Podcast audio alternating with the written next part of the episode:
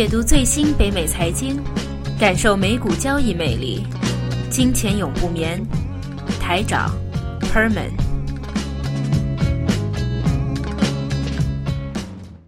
好，欢迎回到第二节的金钱永不眠节目，我是主持人 Herman。那刚才第一节我们讲了复活节之后，美国跟北美这边市况发生了一些关于物流业方面的并购啊，还有一些大宗商品和美元的一些走势啊。那这一节我们要讲一下复活节假期之后，香港压抑了四天，然后回来发生了一个大的行情，然后说大时代要回归了，压抑对啊，压抑抑了几天？我我想应该压压抑了不止四天是吧？你的意思？啊，应该是几年了。压抑了几年？那没有了，其实有没有几年？有没有啊，没有几年？所谓这个压抑几年，我的意思是说，几年都没有试过，一下子涨了九百多点的话，基本上是属于百分之四啊，连续两天百分之四。我们现在录音时间是我们北美时间四月八号晚上，但已经是亚洲方面的四月九号早上，港股已经开了整个上午，也是涨了九百多点，那两天加起来两天涨了两千点哦，这样的两话，千点啊，这个是美股都没有出现过啊，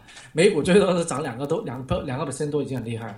但呢、香港的话就不同了，因为香港的话就受惠于国内一些政策。那如果一般呃在有呃一直收听我们节目的啊、都知道了啊、我们一直在说、啊香港跟中国现在有个 A 股跟 H 股，之前是有个差额的，差价的话是因为为什么？是有个沪港通的出现？那沪港通的出现的话，造成了很多的资金在香港的话，就通过沪港通就买 A 股，但是在 A 股就是国内方面来买港港股的是非常的少。那我们的原因之前有分析过，因为对港股有兴趣买，嗯，早买的话一早就买了，对吧？大家都飞过去开账户买保险，因为很多国内过去的话，除了做一些呃私人理财以外，就是买保险、买港股、呃做美股，什么东西都有。那他们要做的话，已经都做了。那现在没做那些人，开通了沪港通也没有什么兴趣。但现在就不同了，现在就出了一些新的政策。打个比方啊，国内之前要有一个叫 QDII。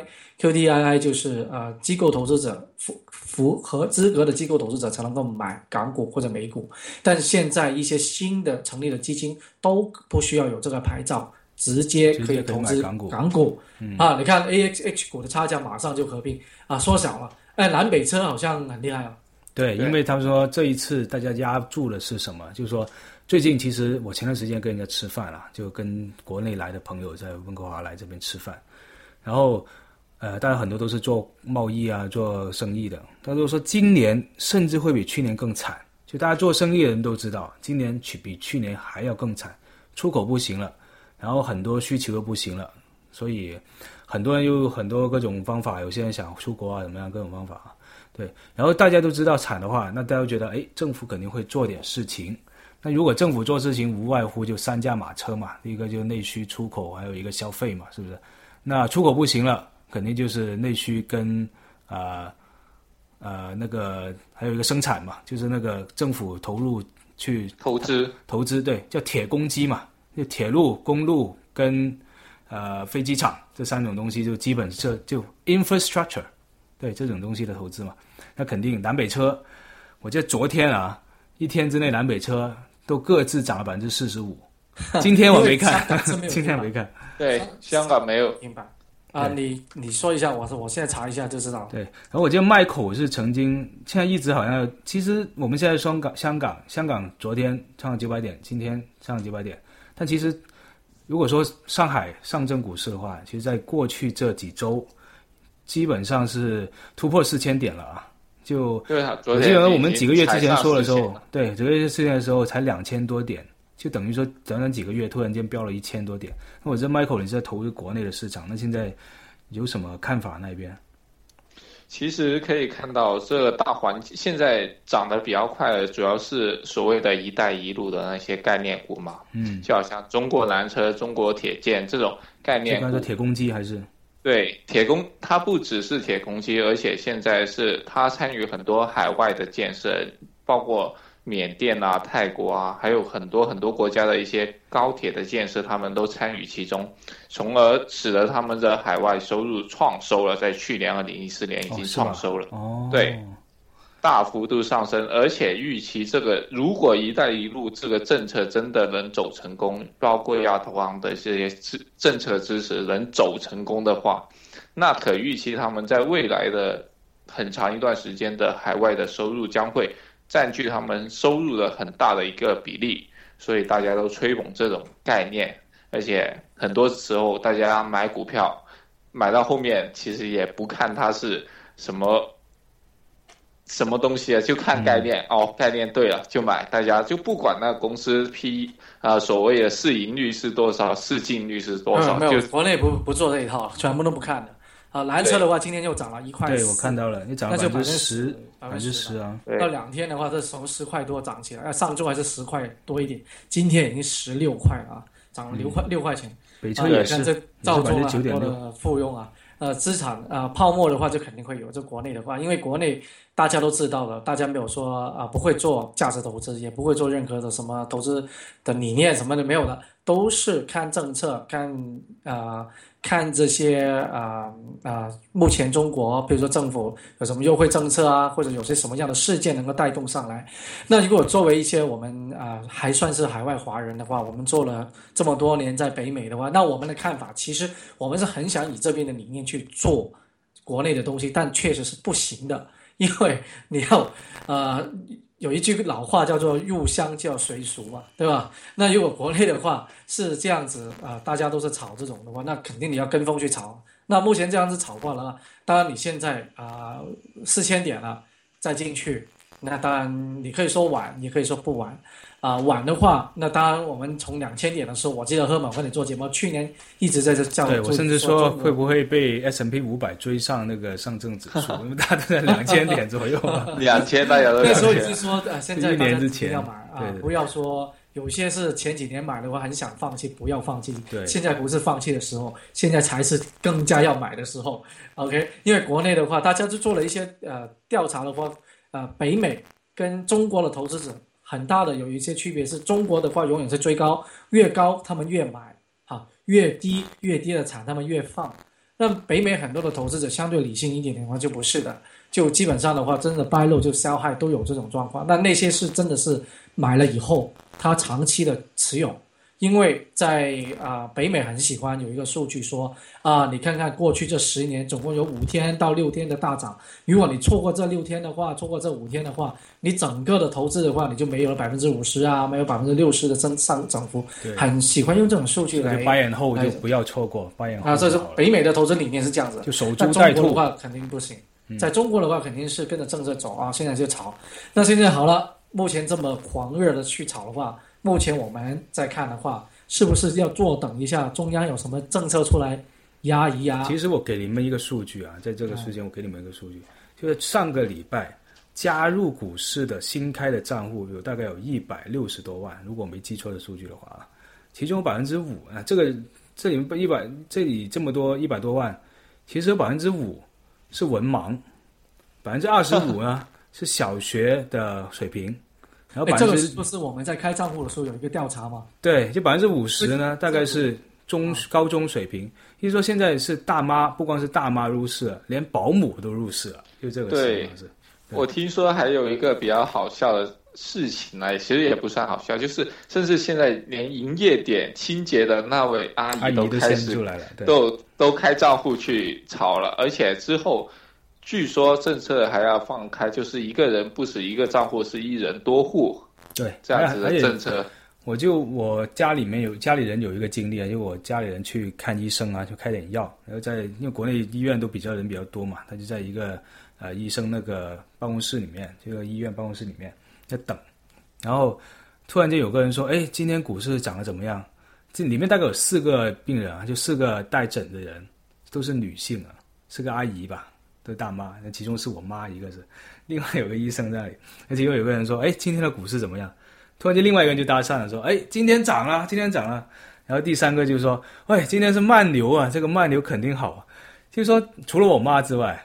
一个 房间里面四个四个大妈，有三个已经在留意股市，说不定已经在炒了。然后我就跟我妈说：“如果哪一天连个医生都搭讪的时候，你们赶紧回家把所有股票全部卖掉。”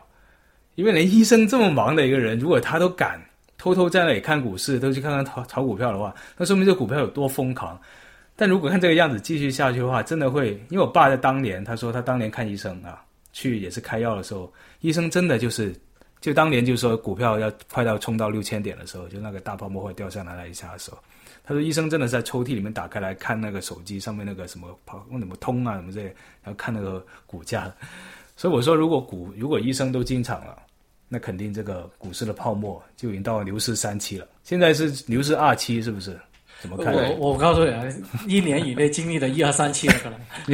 都经历了是吧？这中国的股市真的，你看没有三期，也有六期是吧？现在只走了三期。他他现在啊，目前这样子看的话，是不是不可以跟追高呢？不是的。追高是有追高的好，但是只是说这个风险控制，第一个中国是没有风险控制可以做，因为你没期权，没有期货什么之类啊，有期货，当但是这种的话对于一般投资者是不能够不适合的，因为他们不会看。但不是说不可以追高，但追高的时候你真的要贴市了。贴市的意思说什么意思呢？你要看的比较紧，对整个市场。第一个，第二个的话要留意有些什么信号出来啊？什么信号呢？有一个很简单。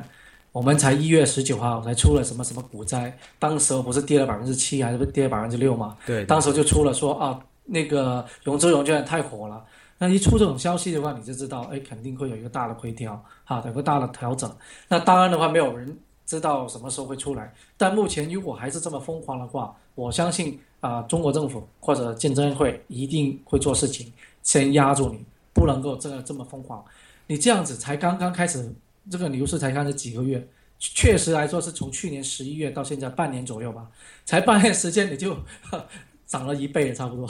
两千点到四千点。那你这样子再下去你怎么办？而且是指数啊，个股都不止。指数还不有些个股甚至百分之三百的一个回报，在过去半年里面。对啊，你这样子太疯狂的话，是也不是不是这种做法，不是中央想看到，因为国内政府的话，这是想看到要把中国市场希望能够变成一个啊比较健康、值得价值投资的地方。但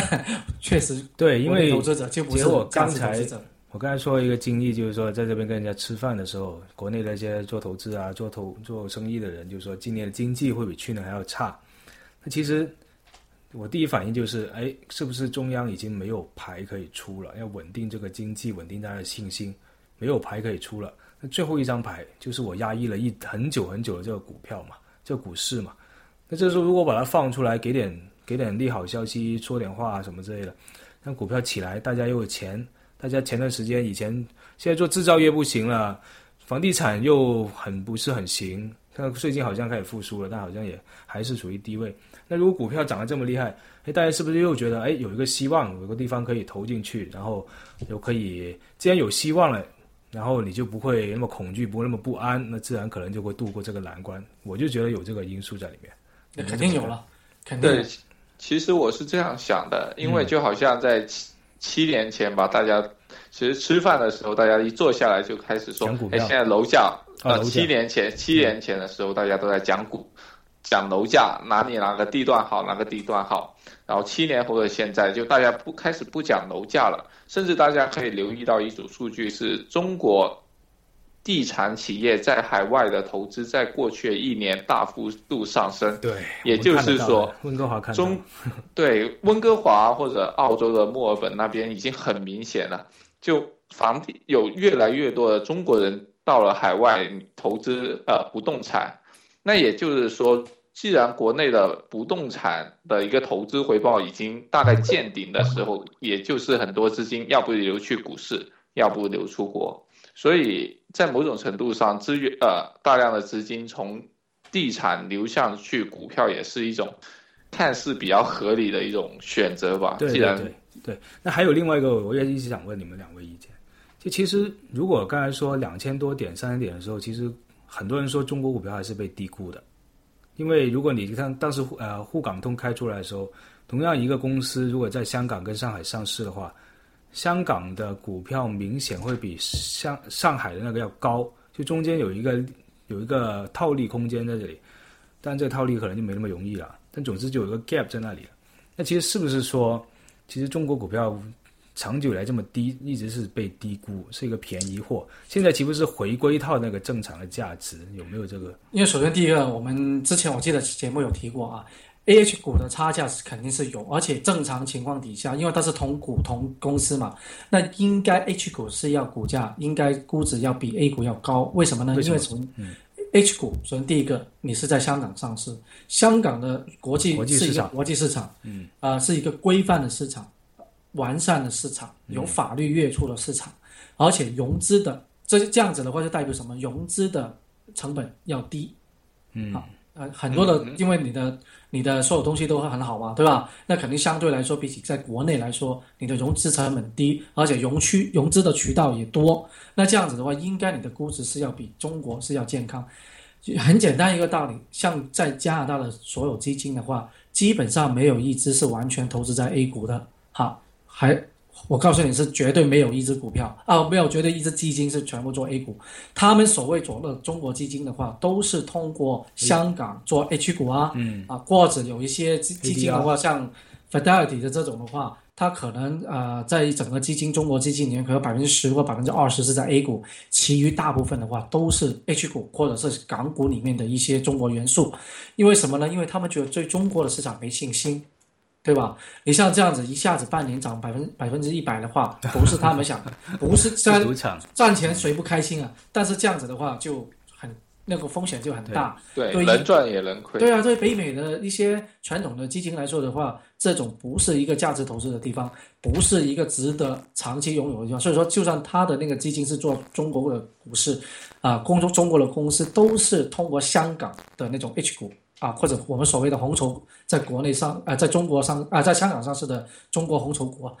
那如果说这样子，很早就回答了你的这个问题了。为什么香港 H 股的股价一直都要比 A 股的应该是要高的哈？但是像后来我就说了，因为是呃沪港通的开通了，那大家就啊疯狂的去买 A 股的东西。那现在回归了比较正常，那个这是肯定的嘛。但如果过于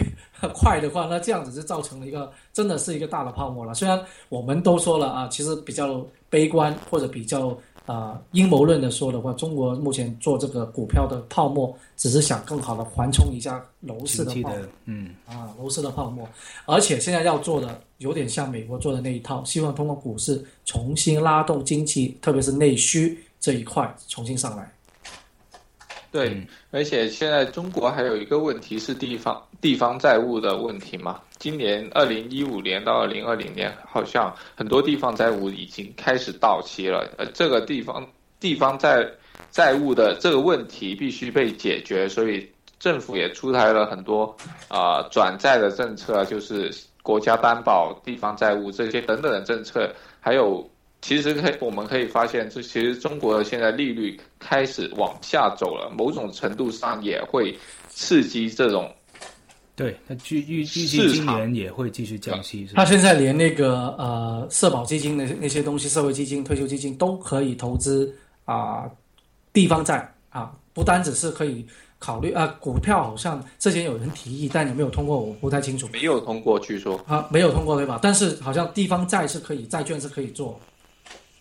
可以做什么？投资一些债券，就是那些呃社保基金咯，啊，哦或者一些退休基金是可以投资于地方的一些债券。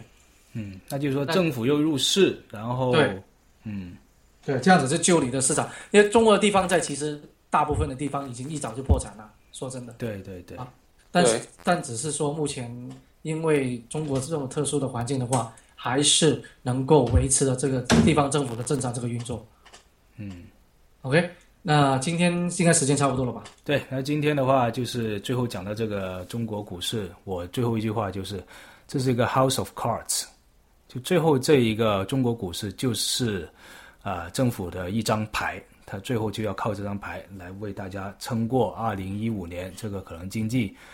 就说一种新常态吧，百分之七 以下的这种新常态的这个经济新常态，对一张牌所有都是新常态啊。对的一张牌。好，好，那我们预告一下，我们周末可能会讲一下嗯比较有趣的一个话话题，话题是关于呃电影业北美电影业、电影公司，因为中国的电影业，动作也很大。为什么呢？因为美国的暑